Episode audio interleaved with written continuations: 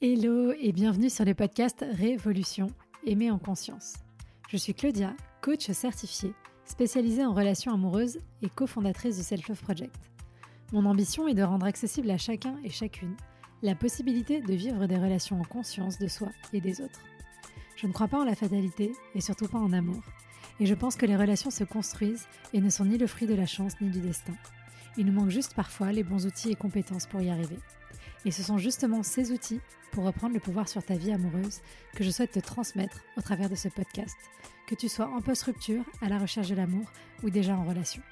Faire évoluer ton rapport à toi pour révolutionner ta vie amoureuse. Tu peux aussi me retrouver sur Instagram, sur selfloveproject.fr pour encore plus de contenu. À très vite. Bonjour Lucille. Bonjour. Comment vas-tu? Très très bien. Je suis contente de te retrouver dans cet épisode. Ça fait un moment qu'on devait enregistrer, puis le temps est passé et maintenant, ça y est, c'est le moment. En plus, c'est bien parce que tu as de l'actualité, donc euh, ça tombe bien. Exactement, bah, tout à fait. Mais C'était le destin, il fallait que ce soit aujourd'hui. Exactement. Est-ce que pour commencer, tu peux déjà te présenter, s'il te plaît, nous dire un peu qui tu es, ce que tu fais? Alors, je m'appelle Lucille Bélan, je suis journaliste, autrice, podcasteuse. Euh, j'ai travaillé pour différents médias, longtemps pour le média Slate, euh, où j'ai fait pas mal de podcasts, en particulier sur l'intime, et pour différentes maisons d'édition, donc euh, Le Duc, Hachette, La Rousse, pour, pour parler également d'intime, parfois de pur sexo, avec un Kama Sutra, un livre sur la masturbation, avec toujours un angle féministe, puisque j'essaye de faire un travail engagé, et vraiment dans le but ouais, de remettre en question, de poser des questions sur ce qu'on croit euh, des, choses immuables dans la sexualité et le relationnel. Trop bien. Bah, du coup, on va commencer avec euh, la question traditionnelle du podcast. Est-ce que tu saurais nous raconter ton premier baiser et ou ton premier je t'aime au choix?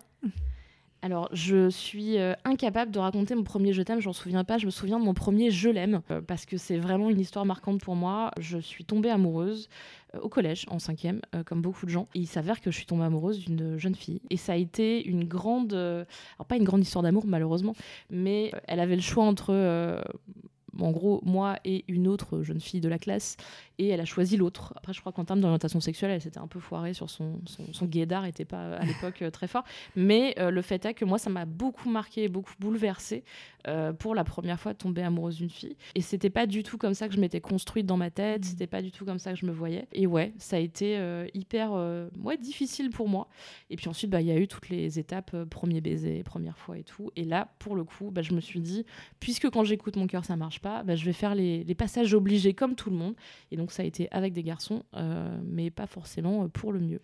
Mmh, donc du coup, tu as attaqué par l'angle de la raison euh, pour aller cocher des cases, c'est ça? Exactement, un petit peu. Et tu avais quel âge alors, cette première relation avec un garçon à l'époque? Ça devait être l'année suivante en quatrième parce que du coup bah quand à l'époque où j'étais en quatrième c'était pas normal de pas être en couple de pas avoir embrassé pour la première fois de pas avoir voilà comme si on avait que ça à faire. Et on m'a beaucoup euh, on m'a proposé des gens c'est mon groupe de potes ou ma classe et tout venaient me voir en me disant ah ouais lui il est bien lui il est bien lui il t'aime trop et, euh, et, je me souviens que j'ai refusé beaucoup parce que ça m'intéressait pas je voyais pas le sens et puis j'avais pas de sentiments et à un moment c'était quasiment euh, une obligation quoi. Il fallait que j'embrasse ce type-là, à cette heure-là, après l'école, avant le bus. Et tout le monde s'était euh, bah, ligué pour euh, à la fois voir l'événement et, euh, organiser tout ça. Donc il y avait beaucoup de pression. Et je me souviens de, cette pression-là, vraiment, pour toutes les étapes qu'on suivit, de c'est trop louche, parfois que tu sois ami avec des garçons mais qu'il se passe rien. En fait, tu les aimes mais tu veux pas leur dire. Oui, mais en fait, eux, ils t'aiment, donc du coup, faut que tu leur donnes quelque chose en échange.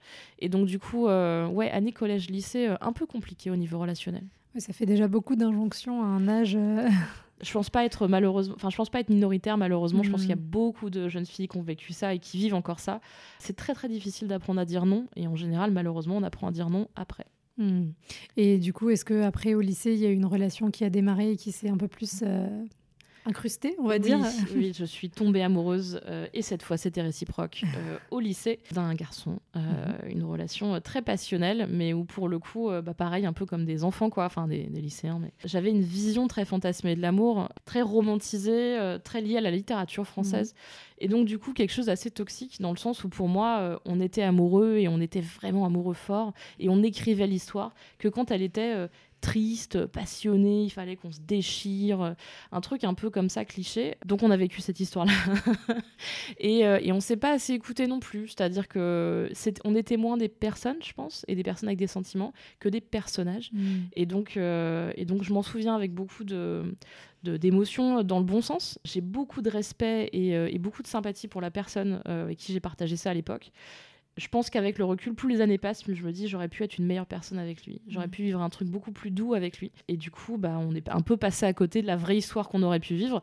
Par contre, euh, qu'est-ce qu'on a écrit de lettres d'amour euh, enflammées, euh, incroyable quoi. Parce que c'est toi qui déclenchais quoi Des conflits, qui essayais de mettre de la passion ou... Je suis pas quelqu'un de très conflictuel, donc Ok. du coup, je suis pas du genre à faire des crises de jalousie, des choses comme ça. C'est pas du tout ma personnalité. Par contre, euh, bah, du coup, la moindre de mes névroses, de mes doutes, de mes machins devait être partagée. C'était son cas lui aussi. Il y avait beaucoup de stress, et donc du coup, le, un peu la position qu'on avait euh, entre deux clips de visionnage de clips de placebo et, et de, et de nouilles pas bien cuites, c'était euh, c'était de se dire. euh, Enfin, genre un peu un truc un peu émo quoi. Euh, Mm. je, je me sens pas bien, le monde est dur. Mm.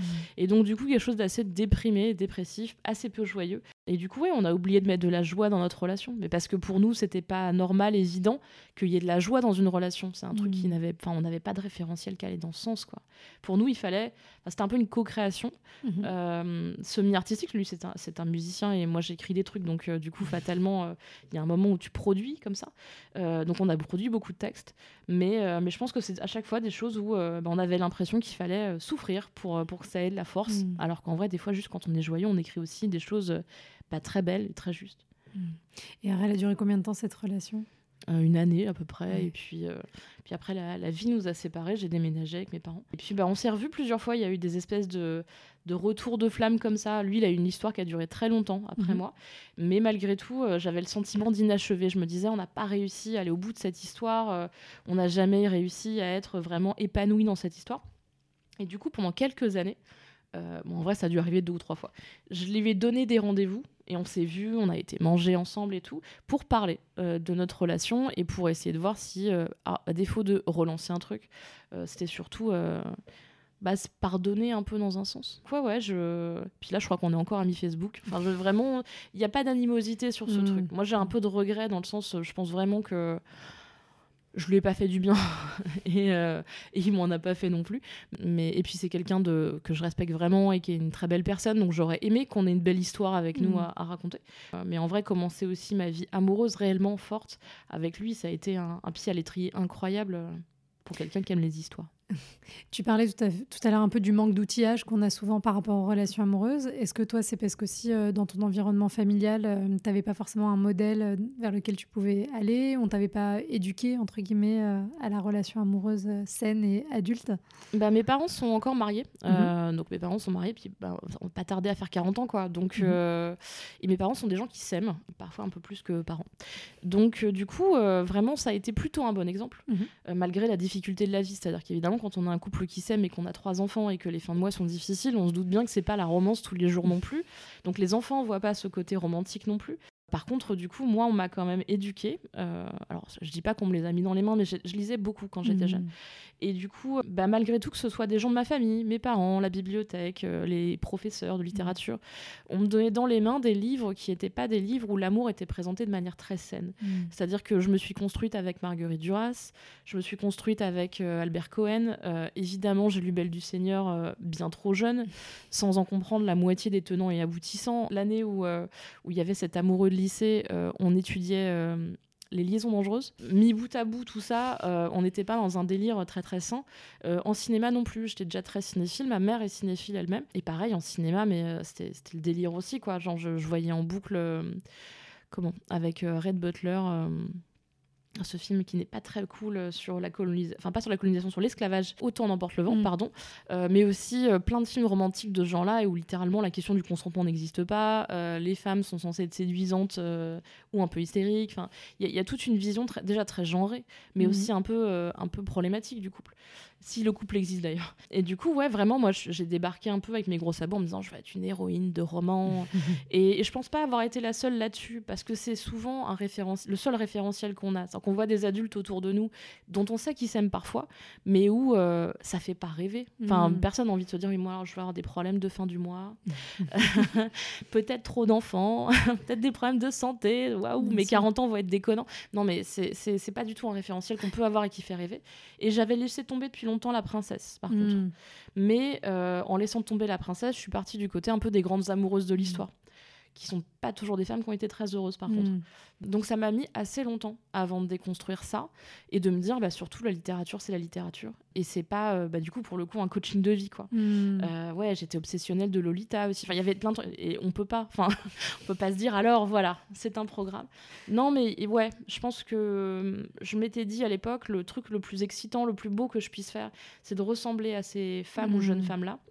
C'est une façon de t'évader aussi. Euh. Un peu et mm. mais sans voir tous les aspects négatifs, sans mm. voir euh, tous les sous-textes euh, historiques de, de comment de de violence qu'il peut y avoir dedans. Enfin, je veux dire, quand j'adorais l'amant de Marguerite Duras, et je pense qu'il y a beaucoup de jeunes femmes qui ont adoré l'amant de Marguerite Duras.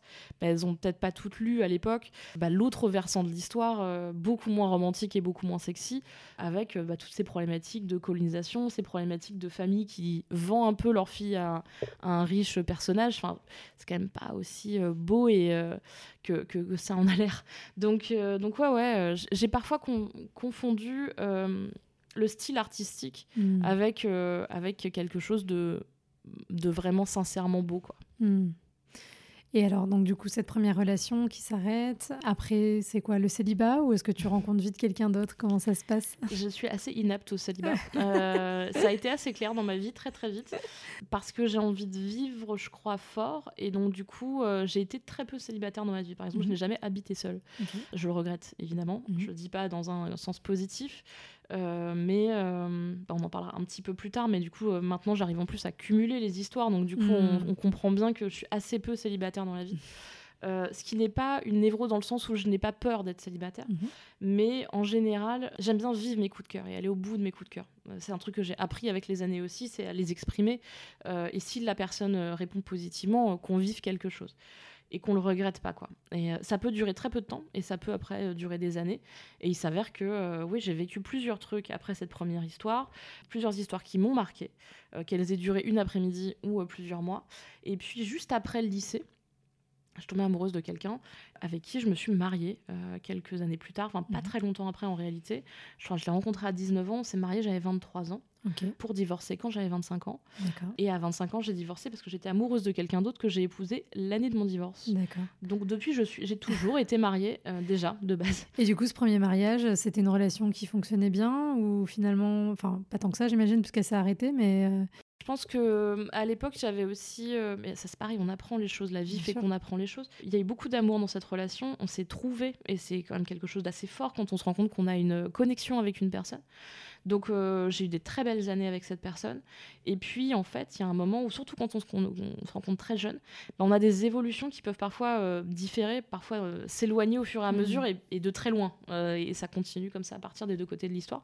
là, c'était un peu le cas. Il y a eu un moment où on pouvait vraiment plus rester ensemble parce que bah, quand on s'est mis ensemble, on n'avait pas encore de travail, on n'avait pas encore de, on avait des rêves, mais pas encore des rêves accessibles.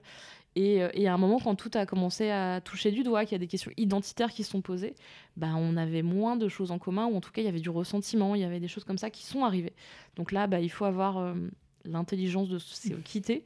Et, euh, et à l'époque, j'ai eu du mal à avoir cette intelligence-là. J'ai mis longtemps avant d'accepter. Je pense que la dernière année de notre relation, on aurait dû se quitter. Mmh. Et, et puis, il y a aussi la question du mariage. Moi, je crois au mariage déjà on le sait en tant que féministe que c'est le seul statut qui protège vraiment les femmes, pas mm. toujours complètement. On sait bien que déjà la relation hétérosexuelle n'est pas le truc qui protège le plus les femmes du tout, mais euh, le mariage est un statut fiscal en tout cas qui peut protéger les femmes plus que les autres. Et du coup, euh, et, sur des questions strictement comme ça fonctionnelles, mais je crois aussi au mariage comme euh, un peu comme un truc très romantique, mm. d'expression de l'amour à un instant T. Mm. Pour moi, on se marie parce qu'à un moment donné, on se dit je t'aime, on se dit j'y crois, on se dit on va passer du temps ensemble. Et ça ne veut pas dire qu'on s'engage sur 50 ans, 60 ans, 70 ans. Ça peut s'arrêter. Il faut avoir euh, cette intelligence-là. suis, enfin, je suis en train de. Mon deuxième mariage est déjà fini. heureusement que j'ai pas, je suis pas en train de dire, ah, je crois encore au truc pour la vie. Ça voudrait dire que j'ai beaucoup échoué avant. Non, non, je crois que, je crois que les relations doivent s'arrêter ou s'arrêtent naturellement parfois. Euh, et il faut surtout les arrêter au moment où elles doivent mmh. s'arrêter et pas faire perdurer des choses. C'est là qu'on crée des situations de danger déjà. Et c'est là qu'on crée aussi beaucoup de mal-être. Donc euh, cette, ce premier mariage, je lui dois beaucoup énormément de choses, mais euh, j'ai eu aussi beaucoup de doutes et mmh. beaucoup de mauvaises décisions de ma part, puisque euh, j'ai trompé mon conjoint plusieurs fois au moment où pour moi c'était déjà fini. Mmh. Parce que je ne savais pas quoi faire en fait. J'étais mmh. très jeune, j'ai pas d'excuses, c'est pas bien, mais, mais on n'avait pas non plus construit une relation sur la confiance totale, dans le sens où on n'avait pas l'impression d'avoir tellement de choses à se dire sur ces questions-là, parce qu'il y avait des évidences. Et en fait, même dans les couples où il y a des évidences, bah, il faut quand même se parler. Toujours euh, parler de l'évidence. C'est ça. Et en fait, du coup, ça, on l'apprend sur le tas. Mm. Donc, euh, donc, quand on s'est séparés, on a divorcé. Ça a pris longtemps. C'est long un divorce. Euh, on n'avait pourtant rien à se partager, mais c'est quand même long. Et le jour où j'ai divorcé, bah, j'étais enceinte. j'étais enceinte de 8 mois mhm. de mon nouveau conjoint. parce que je suis tombée enceinte 15 jours après la séparation. Et donc, le temps que le divorce se fasse, j'ai eu le temps de faire toute ma grossesse. Un grand moment confession intime dans ma vie, c'est quand tu arrives au tribunal, enceinte jusqu'aux yeux, et on te dit Mais c'est qui le père, au fait Et tu fais Bah. et c'est des questions qui font pas plaisir. Et du coup, ouais, bah, dans la foulée de, de cette. J'ai accouché, et puis après, on s'est marié avec mon nouveau conjoint. Et on a été 10 ans ensemble. On a eu trois enfants ensemble. Mhm. Et puis à un moment, pareil, bah, la relation s'arrête. Parce mhm. que, bon, là, après, avec les années, on apprend aussi comment arrêter les choses. Mhm. Mais euh, parce que. Euh, parce qu'on était à des stades de nos vies où il fallait qu'on arrête cet épisode, sachant que quand on a des enfants avec quelqu'un, il reste dans notre vie quand même. Bien sûr. Mais, euh, mais sur un point de vue strictement amoureux, bah, on a dit on tourne la page, on passe à autre chose. Et hum, du coup, pendant ce deuxième mariage, tu avais commencé déjà euh, à devenir euh, polyamoureuse? C'est ça. Bah, ça s'est passé pendant ce deuxième mariage, donc dans les dix dernières années. Oui. Euh, du coup maintenant 12. Et en fait, bah, ça a été très bouleversant cette période parce que j'étais maman pour la première fois, j'ai déménagé, j'ai quitté mes, mes, comment, mes, mes, habitudes de vie. Et puis, bah, un divorce, c'est bizarre, mais ça fait le tri dans sa vie. Donc en mmh. fait, j'ai perdu plein d'amis.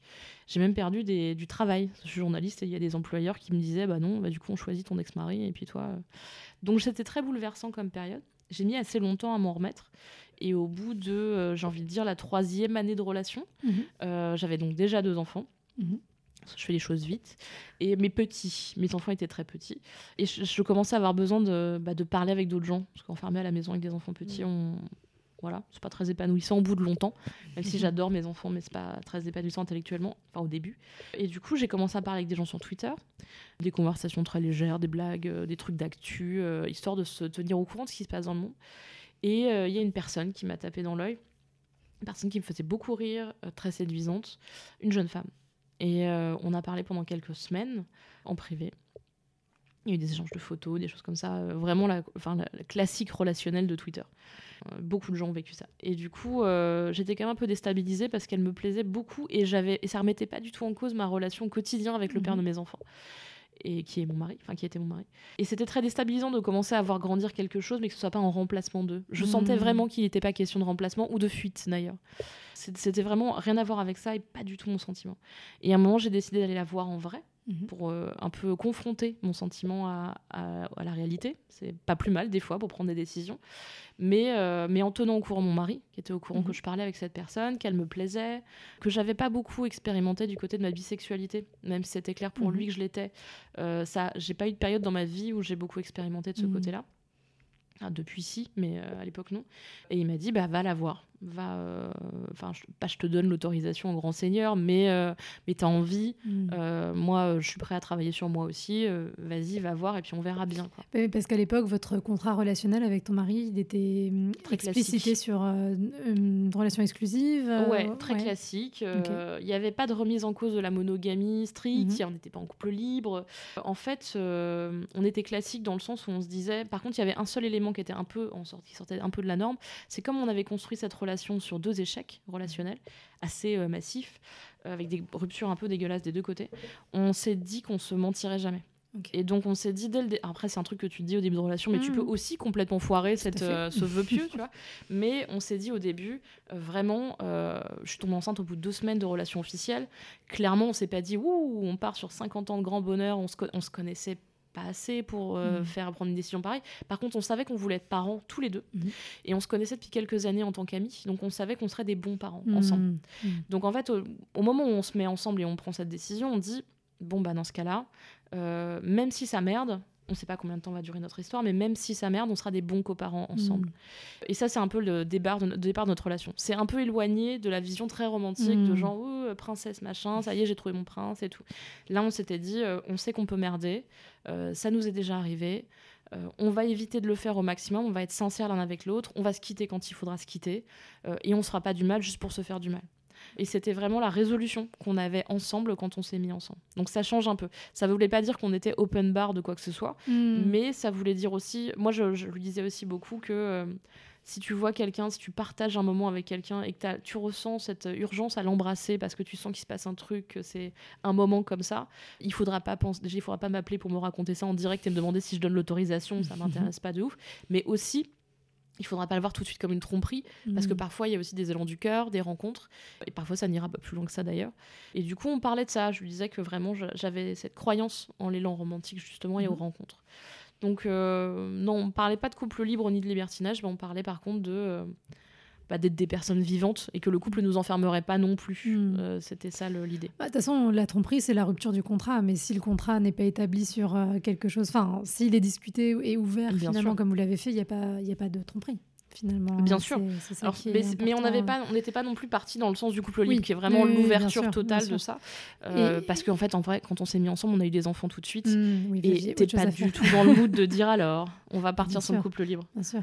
Et, et du coup, ça a quand même été facile de lui parler de cette femme avec qui tu discutais ou... J'étais dévastée. Euh, J'avais honte et, euh, et j'étais pas fière de moi. Et puis en plus, quand j'ai un crush sur quelqu'un, j'ai tendance à rougir beaucoup et Mm. à, à agir un peu comme une ado. Genre, euh. Donc c'était un peu ça que je lui ai fait. C'est là qu'il a senti que c'était sérieux en fait. Mm. Parce que j'avais le courage de lui en parler. Mais aussi parce que la façon dont je lui en parlais, tout mon body language et tout, Mm. allait dans le sens de. euh, euh, il faut que je t'en parle, donc je le fais, mais euh, je suis pas confiante, quoi. Mm. Et, et je me mets en danger. Euh, ce serait une histoire sans intérêt, sans conséquence, sans machin. J'aurais pas du tout eu ce- ce- cette attitude. Et donc c'est là qu'il a compris que c'était sérieux et qui m'a dit bah va voir, on verra bien, on s'adaptera. Et après la première nuit qu'on a passée ensemble avec cette femme, il était clair que je commençais à avoir des sentiments pour elle et qu'elle avoir des sentiments pour moi, Mhm. qu'on avait envie de se revoir. C'est le dernier truc qu'on a dealé en fait le matin quand je suis partie parce que je devais retrouver mes enfants et mon mari. On s'est dit on va se revoir. Et arrivé à la maison où j'ai dû prendre le train parce que c'était pas dans la même ville que mon- mari et mes enfants, euh, j'ai éclaté en sanglots, j'étais Mhm. dévastée parce que euh, par la culpabilité en fait, parce que je savais que ça allait nécessiter un bouleversement de notre vie et un bouleversement de, notre, euh, de nos valeurs, de, de, de notre image de couple et ainsi de suite, mais que c'était de ma faute. Mm. Et non, j'étais pas du tout à l'aise avec ça. euh, J'avais vraiment le sentiment de foutre le bordel en fait. Donc euh, il a été très compréhensif. On en a beaucoup parlé, quelques heures. Il m'a calmé aussi. Il m'a foutu dans une baignoire et puis, puis après on- je me suis calmée doucement. Il m'a dit que ça remettait pas en cause notre relation. S'il y avait encore de l'amour, si je l'aimais, si j'a- j'aimais notre vie, nos enfants et tout, pour lui, euh, du coup, il était prêt à entendre que ça ne remette pas en cause notre vie. Mm. Et c'est là qu'on a décidé d'inventer un peu cette relation. Il n'y avait pas de mot de polyamour. euh, là, on parle encore d'il y a 12 ans Mm. enfin 12 ans, 10 ans, euh, il n'était pas question de, de polyamour, j'avais jamais rien lu sur le sujet, euh, il y, a tr- il y avait très peu de littérature sur le sujet, Mhm. en réalité, il y en a toujours très peu aujourd'hui, aucun référentiel, je parlais de mon référentiel littéraire, à part Juliette Jim, euh, qui est quand même un truc spécifique, euh, et, et on, on- on cite toujours le même, il n'y en a pas des, des masses, quoi. Mhm. Donc, euh, donc j'avais vraiment le sentiment de faire un truc qui, en plus, parce qu'il n'existait pas dans mon imaginaire, ne pouvait pas marcher Mm. parce que sinon on en parlerait, on aurait des histoires.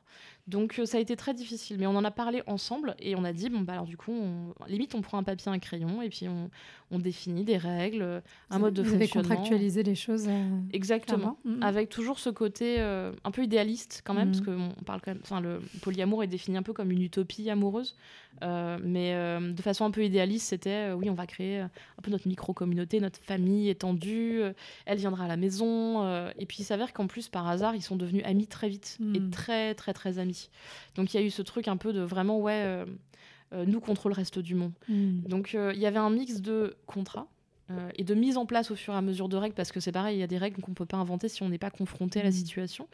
Et euh, en même temps de d'hyper euh, bah, utopie totale, de nous on va y arriver, on va faire marcher quelque chose, Mhm. on va faire une grande famille, il y aura des enfants, il y aura et ça va marcher quoi. Et, et, du coup, ton ex-mari s'est adapté facilement dans ce nouveau contexte? Bah, Le fait, le fait qu'il ait une relation très fusionnelle avec elle, mmh. très amicale, mmh. fusionnelle, oui, il n'y a jamais eu d'histoire d'amour euh, entre eux Non, parce que lui est hétérosexuel, elle est lesbienne, donc euh, la question s'est pas posée. Mhm. mais, euh, mais oui, oui, c'était vraiment une amitié très, très, très, très forte. Bah, il a été inclus tout de suite. Enfin, on mhm. avait vraiment une relation en triangle très, très, très mhm. forte. Est-ce que il s'est habitué au... Oui, je crois que ça n'a pas été quelque chose où il a eu un sentiment de mise en danger personnel, que j'allais pas... il, se disait pas, elle va me quitter pour elle on en a parlé évidemment, mais euh, c'était pas une angoisse chez lui tous les jours. Euh, le sentiment de jalousie aussi euh, était pas présent parce que, en fait, tout le monde, j'arrêtais pas de dire à tout le monde que je l'aimais parce que c'était vrai. Et donc, le deal un peu, c'était, bah, on se dit dès que ça change en fait. Donc, hmm. personne se sentait en danger, genre oui, en fait, on m'aime plus, mais on me le dit pas, mais machin. Ça n'a pas, il n'y a pas eu de problème d'ego sur ces questions-là. Est-ce que tu penses que le fait que ce soit une femme c'était plus facile pour lui Je pense qu'il l'a dit euh, depuis et il a dit que oui. Pour une première fois, c'était plus simple pour lui. Après, euh, quand dans l'histoire, euh, j'ai fini par me mettre en couple avec un homme, en vrai, la pilule difficile à passer, ça a duré une heure. Hmm. c'est vraiment. ça va. C'est juste confronté à une autre situation, tu te dis, ah, c'est un peu différent. Hmm. Et ça passe un peu moins bien, mais après, hmm. ça passe tout seul et on s'en fout. Quoi. Non, mais tu peux avoir un rapport d'ego qui est différent d'homme à homme, évidemment, qui n'est pas dans la même euh, menace, entre guillemets. Euh, bah, euh, ça, a été le cas, mais très, très, très mm. furtivement. Quoi. Mm. Et du coup, lui, ton mari aussi, il avait des relations en dehors de votre relation principale? Alors, une fois que j'ai fait des recherches sur le polyamour, mm. j'ai découvert toutes les formes de polyamour, parce que du coup, là... Une bonne chose, oui. Est-ce que tu peux nous expliquer déjà Commençons par la base. Alors, le polyamour, qu'est-ce que ça englobe? Qu'est-ce que ça veut dire exactement? Alors, le principe du polyamour, c'est de pouvoir et de, et de vouloir et de faire marcher des relations avec différentes personnes en même mhm. temps. Mhm. Ça inclut après euh, tous les schémas relationnels, ça peut être de l'amour euh, romantique, mais euh, aussi de l'amour plus, enfin pas sexualisé, ou de l'amitié. C'est vraiment des modes relationnels. En fait, on crée autour de soi quasiment une nouvelle famille qu'on appelle un polycule, avec différentes relations très fortes qui souvent durent quand même un petit, un petit temps. Et puis en gros, c'est en fait c'est ne pas seulement se construire à travers un modèle relationnel monogame avec un, son seul horizon et une seule personne. Aujourd'hui, c'est très enfermant la mm. vision qu'on a du couple. Euh, et souvent, d'ailleurs, on voit moins ses amis quand on est en couple parce qu'il faut faire le choix d'être toujours avec la même personne. Là, le polyamour, c'est vraiment beaucoup plus de liberté à ce niveau-là. Et, euh, chacun a une place euh, définie au départ, mais évolutive aussi au fur et à mesure de l'histoire. Et où aussi tout le monde doit être consentant à mm. toutes les évolutions. Donc, mm. on demande souvent, bah, ouais, en fait, toutes les voix de tout le monde comptent. Et après, bah, du coup, ces histoires polyamoureuses, elles se construisent en fonction des rencontres. C'est-à-dire que des fois, il y a des gens qui vont être en couple avec deux personnes en même temps, D'autres fois, elles vont être en trouble, donc les trois personnes en même temps mmh. vont avoir des rapports sexuels et un rapport amoureux. Parfois, il y a aussi des polycules qui fonctionnent à 10, 15 personnes. Ça, ça existe souvent chez des personnes plus jeunes ou des personnes qui n'ont pas mmh. d'enfants, parce que du coup, euh, pour plein de raisons, euh, c'est un peu compliqué. Voilà. Après, c'est aussi, euh, on donne pas la même chose quand on est avec 5-6 personnes et quand on est avec seulement deux personnes. Il y a, y, a y a, aussi ce choix relationnel qui est fait. Moi, je sais que je ne peux pas être avec plus de deux personnes en même temps, parce que j'ai trois enfants et un travail mais euh, aussi parce que je veux donner 100% de moi-même à mes mmh. relations.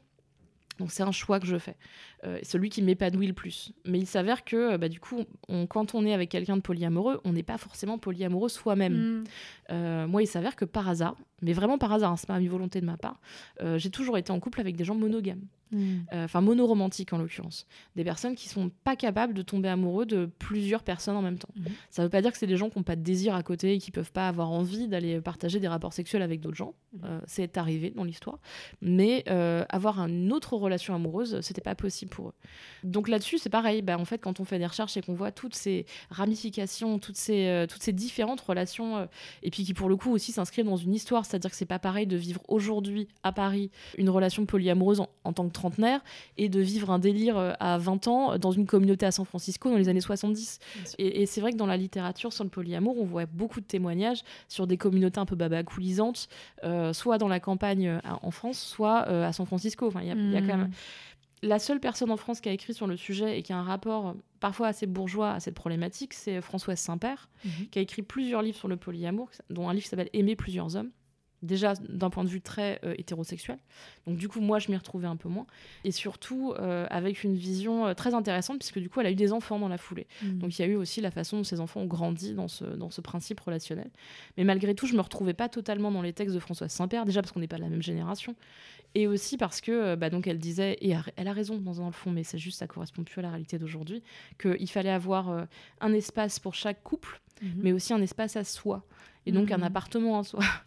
Et en lisant ça, je me suis dit, alors, je comprends la théorie, je suis d'accord, mais jamais genre de quoi me payer un studio, en plus du reste. Ouais. Et c'est vrai qu'elle elle m'a permis de réfléchir aussi à la question du polyamour sur un point de vue purement financier. Mm. De, on peut, c'est difficile d'être polyamoureux sans avoir les moyens d'être polyamoureux. Mm.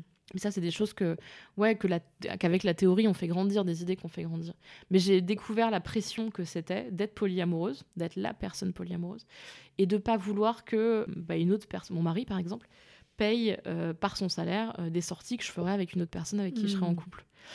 Ça paraît très mesquin comme ça, je, mais en fait, via le compte commun, c'était non, quoi, pour moi. Mm. Et, et du coup, bah, j'ai travaillé beaucoup plus pour pouvoir avoir les moyens de mon polyamour. Mhm. Et du coup, bah, ta vie change. T'as pas les mêmes temps à consacrer à tout le monde. euh, Mm. tu es obligé de te dire que encore une fois tu culpabilises parce qu'en tant que femme tu fais un sacrifice tu es moins présente pour tout le monde mais euh, mais ouais du coup ça c'est des choses qui ont constru- qui sont construites avec le temps parce Mhm, que euh, bah, déjà tu as la question donc tu dis ah j'ai plus de thunes du tout à consacrer à ça puis après du coup tu dis bon bah je vais travailler plus mais après tu dis ah je suis épuisée Mm. donc je suis épuisée aussi pour mes relations. Tu finis par faire une sorte de burn-out parce que du coup, euh, même aussi la charge sexuelle du truc. Avec deux relations et sans avoir lu de théorie, sans être très déconstruite, sans machin. Je me disais, à chaque fois que je vais voir l'un ou l'autre, il faut que je sois disponible sexuellement. Mm. Et du coup, je devais être disponible sexuellement tout le temps. Alors que dans la vie, il se passe des moments où tu as juste envie de flémer dans ton canapé, quoi. Parce Mm. que faut te reposer aussi. donc, euh, donc ouais, vraiment, il y a eu un moment où je me suis mis une pression en me disant, bah, le petit week-end que je vais passer avec ma meuf, il est hors de question que je lui dise, ah bah non, j'ai mes règles, je suis fatiguée, machin. Euh, il faut que je sois disponible sexuellement. Mais c'était pas une demande de leur part. Mm. Oui, à chaque fois, te la, mettais la pression, pression, elle mm. venait de moi, c'est-à-dire la pression, effectivement, elle était, euh, bah, c'est moi, ça me- je me disais, c'est déjà pas facile d'être en couple avec moi. J'impose un truc qui est quand même tellement Mm. lourd que bon, Faut assurer, faut le faire bien. Mais je me suis rendu compte après à l'usage que c'était épuisant au point d'aller trop loin et euh, au point de, ouais, de s'oublier complètement dans l'histoire. Mm. Et c'est vrai que là-dessus, Françoise Saint-Père m'a permis de prendre un pas de recul et de me dire, ah, mais en fait, tout le temps que je passe avec quelqu'un, bah, je peux aussi demander légitimement à passer du temps toute seule. Bah, ce que j'allais dire, comment tu équilibres Parce que déjà, je trouve que quand tu es dans un couple monogame, enfin, c'est déjà pas facile, effectivement, de garder un espace pour soi. Euh, plus les amitiés, le travail, éventuellement les enfants. Et alors, quand il y a deux relations comme ça, comment tu fais pour te bah, garder ton espace, te recentrer euh, Bah, au début, t'en as pas du tout. Parce Ouais. que, encore une fois, tu te dis, ah, il y a toujours quelqu'un à, à qui faire plaisir. Et puis après, en fait, tu... ouais, c'est une question de survie. mm. Donc, je pense que j'ai craqué une ou deux fois, euh, principalement avec mon ex-mari à l'époque, parce que la relation qu'on avait était beaucoup plus. euh, euh, Enfin, on avait l'habitude de craquer l'un devant l'autre. Les enfants petits, ça arrive. Et, et ouais, j'ai bien craqué, en, en- genre éclaté en sanglots, ce genre de choses. Dire, je suis épuisée, je peux pas continuer comme ça, c'est pas possible. Et en fait, là, c'est pareil, c'est une discussion ensemble. C'est en fait, tu te rends compte que tu donnes trop, tu te rends compte que t'es jamais en repos, t'es jamais, euh, t'es toujours en représentation de quelque chose alors qu'on te demande rien. Et, euh, et c'est là que j'ai réalisé que bah, même en tant que maman aussi, parce que c'est compliqué, moi, c'est arrivé en même temps que ma maternité, mais même en tant que maman, j'avais le droit à du temps toute Mhm. seule. Donc, euh, j'abuse pas. Je dis pas, euh, oui, bon, alors du coup, j'ai besoin de euh, euh, trois semaines par an, toute seule. Non, clairement pas. Mais par contre, ça m'arrive régulièrement de, de, bah, de, de planifier des moments où je serai même hors de la ville. Je pars pas énormément en vacances toute seule, mais en ce moment, je fais des, je fais des retraites d'écriture, ce genre de trucs. Mhm. Tu pars cinq jours et j'estime que je lèse personne. Et ça m'arrive aussi même dans la vie de juste sortir et aller boire un café toute seule Mm. pour avoir le silence aussi. Tu sais, ton Mm. cerveau se pose. Et ça, c'était un truc que je n'imaginais pas avant, quoi. Mm. Pour moi, euh, maman, en couple, t'étais tout le temps quelque part en train d'attendre qu'on ait besoin de toi, tu vois. Mm. Et ça a mis euh, du temps. euh, c'est pour ça que je dis que c'est différent des nouvelles générations encore qui sont très déconstruites sur cette question, enfin certaines, certaines personnes. Et moi, non, j'ai commencé comme la bonne ménagère. vraiment, mon polyamour, il est arrivé à un moment où je performais énormément ma maternité et mon couple. Et où j'ai tout fait exploser, mais je partais du niveau cupcake, anniversaire thématique à base de dinosaures et de, et de pâte à sucre, à euh, du coup maintenant à m'autoriser à faire des choses Mm. seule, à avoir mes espaces à moi et ainsi de suite. Euh, Du coup, c'est hyper intéressant parce que le fait de, de devenir polyamoureux, ça t'a aussi amené à questionner euh, ton rapport à ta maternité, euh, à ta parentalité, toutes ces choses-là. Donc, c'est beaucoup plus vaste. Que... Ouais, mais je crois que ça questionne beaucoup de choses parce qu'après tu dois aussi faire cette espèce de petit travail thérapeutique mm. de euh, sur quoi tu t'es construit. Tu me posais la question tout à l'heure du modèle dans lequel mm. j'avais grandi, mais quand tu deviens polyamoureuse, que tu sors d'une norme, euh, tu es obligé de te dire mais en fait du coup est-ce que ça vient d'un rejet de quelque chose? Est-ce que mm. est-ce que dans ma famille il y a eu des choses? Est-ce que est-ce que du coup bah, en fait en plus les gens réagissent tous et ont tous un avis sur ce que tu vis? Donc en fait tu te confrontes énormément à ta famille quand tu es polyamoureux et que tu l'assumes. Donc oui ça a été euh, plein de remises en question. Et, comment euh, ta famille, elle a vécu justement cette annonce euh? Mal. non, mais comme, comme je pense beaucoup de familles en hmm. réalité, j'ai pas une, enfin, j'allais dire traditionnelle, mais pas traditionnelle dans le sens euh, extrémiste, euh, plus classique du terme, mm. euh, de classe moyenne basse, gentil fonctionnaire de province. Donc en fait, évidemment, quand j'ai débarqué, déjà premier divorce, j'annonce que je divorce, puis après que je suis enceinte d'un mec qu'ils connaissent pas, faut quand même s'accrocher à sa chaise. Donc après, à un moment, ils ont, je pense qu'ils ont un peu laissé tomber de, de des trucs qui se passaient parce que de toute façon, ça a commencé à devenir déconnant ce qui se passait. Mais c'est vrai que deux enfants petits et dire ah en fait je suis amoureuse d'une femme en même temps que mon mari et on va vivre un truc tous ensemble et on va l'assumer et je veux pas la cacher, machin. Tout, les relations, les, réactions que j'ai eues dans ma famille spécifiquement, c'était les enfants. Hmm. C'était tu vas traumatiser tes enfants, hmm. tu vas voir que ton mari va t'enlever tes enfants. Et ça ne regarde pas du tout les enfants parce que hmm. euh, c'est un truc sale, euh, purement sexuel. Et donc euh, là, je me suis battue sur ça beaucoup. De, parce que du coup, ça m'a remis en question aussi sur est-ce que je suis encore une bonne mère, mm. comment je. Voilà, mon niveau de disponibilité mentale pour eux, physique, et ainsi de suite. Et justement, comment est-ce qu'on fait pour introduire ça, cette nouvelle personne et cette nouvelle façon de vivre euh, auprès de ses enfants? Bah, Quand ils sont tout petits, euh, ils s'en foutent. c'est ce que j'explique à plein de gens. Je dis, en fait, mes enfants, ils ont grandi là-dedans. Hmm. Euh, ma deuxième grande relation, qui a duré 5 ans, où j'étais avec mon ex-mari et mon compagnon, qui est toujours mon compagnon aujourd'hui, ma dernière fille, quand on s'est mis ensemble, elle avait trois mois ou quatre mois. Hmm. Donc en fait, elle l'a toujours connu, hmm. vraiment, physiquement. Les deux plus grands, euh, ils ont pas tant d'écart que ça, donc au pire, ils l'ont découvert, ils avaient, ils avaient, je sais pas, ouais, pareil, moins de cinq ans, quoi. Hmm. Donc, euh, donc pour eux, euh, il y a surtout eu la question des avantages. Qu'est-ce que ça apporte d'avoir un adulte supplémentaire dans la famille? Il s'avère que mon compagnon, c'est quelqu'un qui aime le jeu vidéo. Donc il a apporté une énorme culture jeu vidéo aux enfants, une expertise, des, des temps de jeu ensemble, euh, ce qui est très cool. Euh, c'est quelqu'un qui aime les enfants. Mhm. Je me voyais pas en couple avec quelqu'un qui aime pas les enfants. Enfin, à un moment, il y en a trop pour qu'on fasse comme s'ils n'existaient pas. Donc, en fait, il s'est beaucoup impliqué au départ, enfin, dans la limite de ce qu'on lui donnait aussi en tant que parents. C'est nous qui posons mhm. ces limites-là, évidemment, mais il s'est beaucoup impliqué parce qu'il en avait envie dans euh, les fêtes d'anniversaire, mhm. les fêtes d'école. Et donc, pour les enfants, c'est quelqu'un qui euh, bah, kiffe passer du temps avec eux et une figure d'autorité supplémentaire sans être euh, dictatorial. Donc, pour eux, mon compagnon, c'est vraiment quelqu'un qui fait partie de la famille depuis qu'il est là. Quoi. La question de notre modèle relationnel, c'est-à-dire est-ce que c'est bizarre, est-ce que maman a fait des trucs bizarres, est-ce que c'est gênant, est-ce qu'il y a un problème moral, machin, ils se, la sont jamais posés.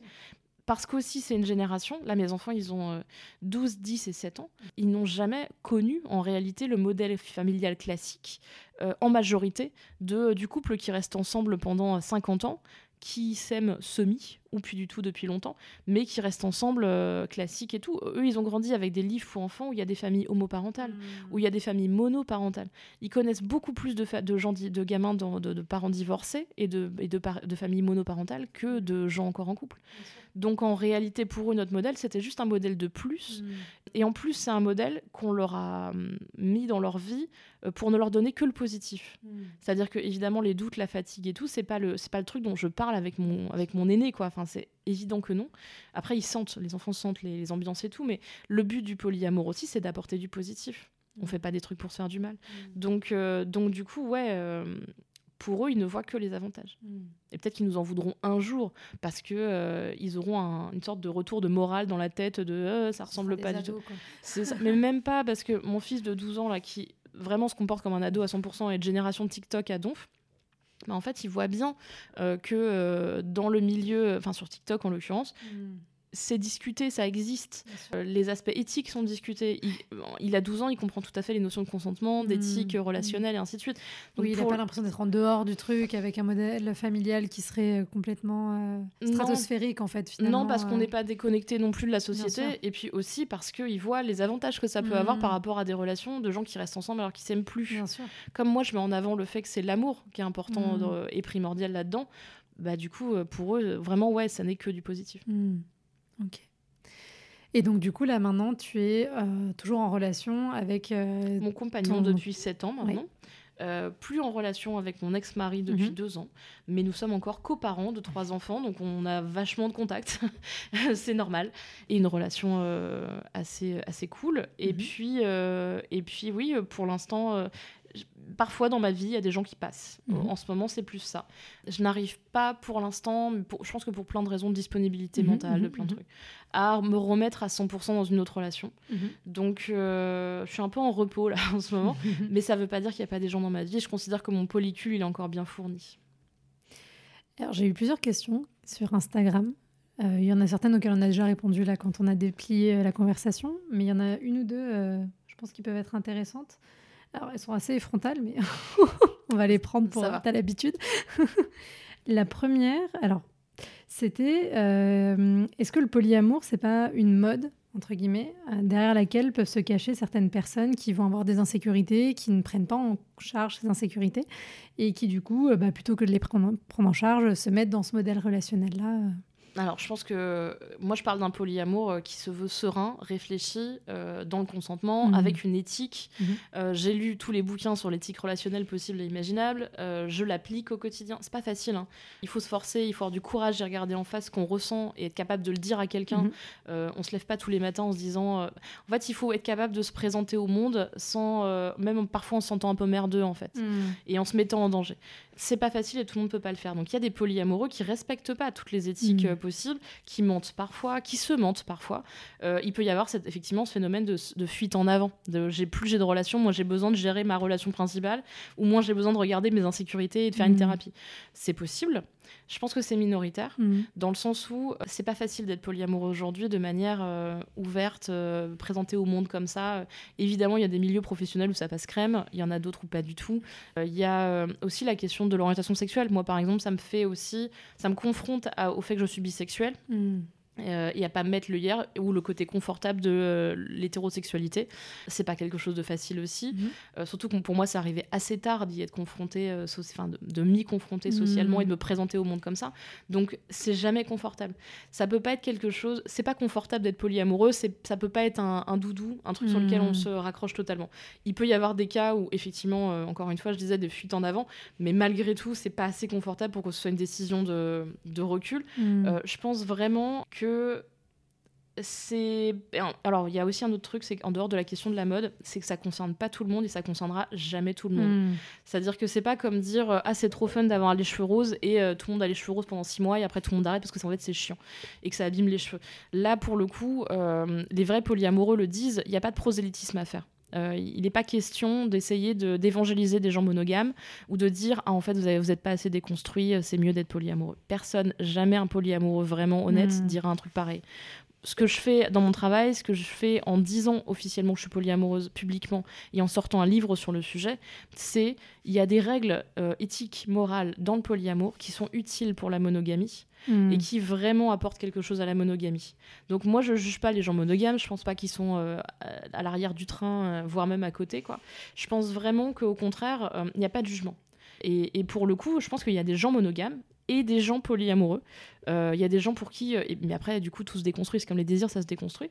Mais je pense qu'il y a des gens qui seront très heureux et épanouis dans la monogamie, ce qui n'est pas mon cas. Hmm. Euh, moi, vraiment, je, je, sais que je suis méga épanouie et je me sens en phase avec le monde et je me sens bien quand, quand je suis sur mon petit euh, tripode là, avec hmm. deux relations à 100% l'une et hmm. l'autre. Euh, je me sens complète en fait. Et pour l'avoir vécu, je le sais.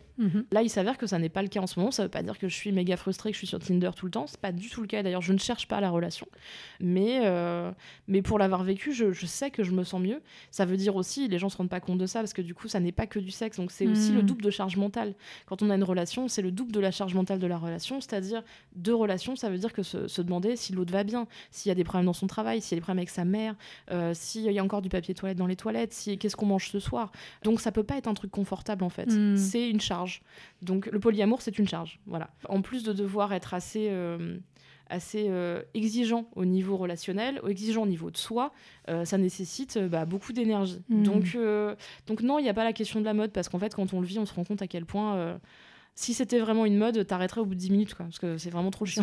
Non, mais parce que je pense qu'il y a peut-être certaines personnes, alors peut-être majoritairement des hommes hétéros, qui se sont, qui se sont un peu cachés derrière cette étiquette-là pour parce que c'était plutôt des gens un peu évitants, qui n'avaient pas forcément envie de s'engager dans des relations et qui euh, se collaient ce truc là-dessus, alors qu'ils sont pas du tout dans la réalité de ce que c'est qu'être polyamoureux avec tout, toute l'éthique dont tu parlais derrière.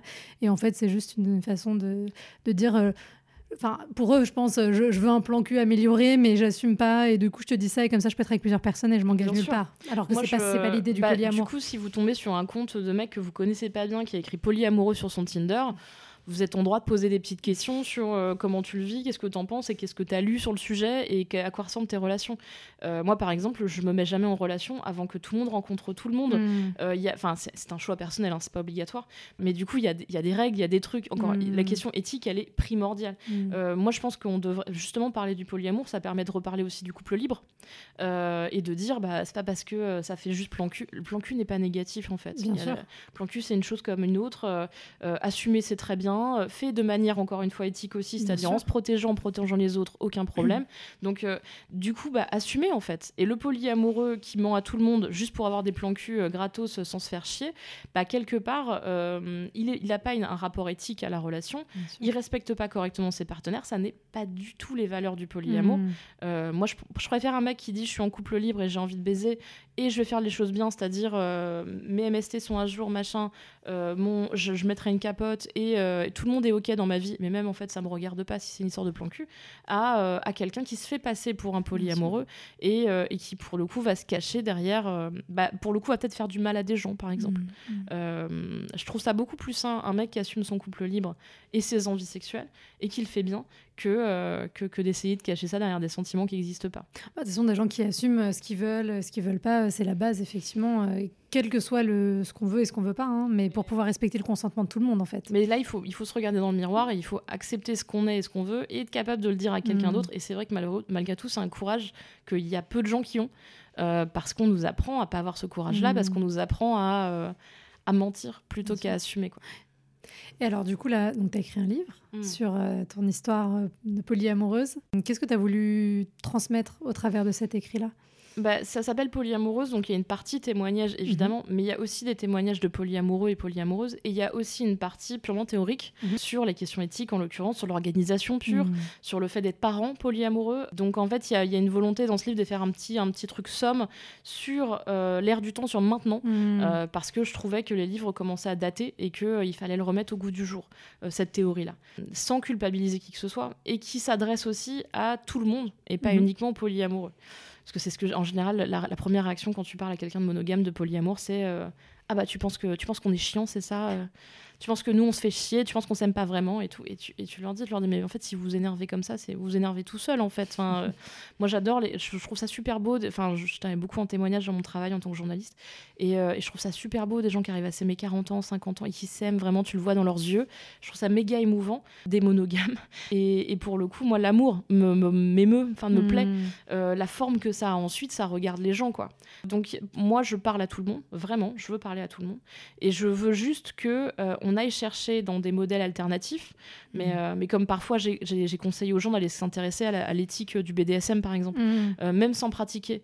Euh, il y a une éthique du consentement qui est hyper intéressante, il y a des choses à prendre, d'aller chercher ailleurs pour, pour s'inspirer, pour avoir un modèle relationnel plus sain pour tout le monde, moins enfermant, moins frustrant, et puis même pour avoir plus de plaisir et de bonheur dans la vie. Du coup, il y a tout un aspect aussi politique dans mm. ce que tu veux transmettre au travers de ton livre. Ah bah, quand on dit aux gens qu'ils peuvent être épanouis dans leur vie, et aux femmes en particulier, particulier, c'est politique. C'est Mm. bah, déjà parce que l'intime est politique, mais aussi parce que euh, je suis une femme euh, avec trois enfants, polyamoureuse, bisexuelle. Donc oui, quand je me présente au monde, c'est déjà politique. Mm. Euh, D'ailleurs, globalement, on voit bien les gens qui, qui critiquent vraiment le truc sont dans une plus grande norme que moi, sont souvent des hommes en colère et ils m'agressent à moitié quand je parle de ces trucs-là. Donc on voit bien que ça va vient frotter un truc, déjà d'espace public de manière générale, de présence, mais aussi de paroles, de témoignages, et puis de, bah, de dire que j'assume euh, d'avoir euh, des rapports sexuels, d'avoir des rapports amoureux, de vouloir construire ma vie avec mes propres codes, et, donc du coup de m'affranchir de ce qu'on voudrait dans, ce- en quoi on voudrait m'enfermer,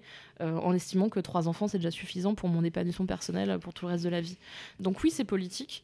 Après, c'est pas euh, en colère, Mhm. dans le sens où je pense vraiment que on peut se poser autour de la table, avoir cette conversation sans partir dans le drame. C'est important que les couples sains qui fonctionnent bien puissent parler de tous ces trucs-là sans que ce soit forcément un truc. euh, Pareil, encore une fois, la remise en question, c'est pas forcément une violence. Mm. Quand je parle de remise en question, moi, je me remets en question tout le temps. Et donc, du coup, comme je suis polyamoureuse, je me pose toujours la question de si j'aime les gens avec qui je suis. Mm. Et quand je les aime, je leur dis.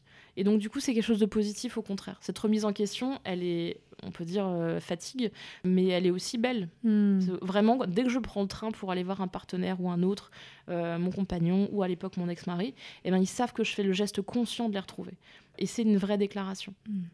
Donc c'est pas forcé d'être un truc euh, vraiment juste euh, agressif et, et- et violent. Et ça peut l'être vraiment dans le couple. On peut parler des choses sans forcément jeter des assiettes à la figure. Il faut vraiment prendre l'habitude de développer la- le dialogue en fait, comme quelque chose d'apaisé.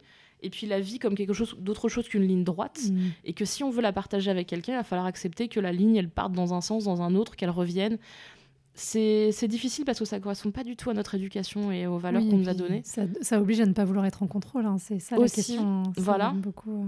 Alors que oui, toute cette question de jalousie, d'ainsi de suite, tout ça, c'est du contrôle. Mm. Et il faut lâcher prise. Mm. Euh, et quand on lâche prise, bah, il y a un monde derrière. Et un monde euh, vraiment très, très beau et positif. Plus de sérénité. Dans un sens, ouais. Mm. On se dit qu'on contrôle pas, donc euh, on prend ce qu'il y a à prendre. C'est ça, super. Est-ce qu'il y a un dernier truc que tu veux rajouter par rapport à ton livre euh, À qui ça s'adresse À qui tu le...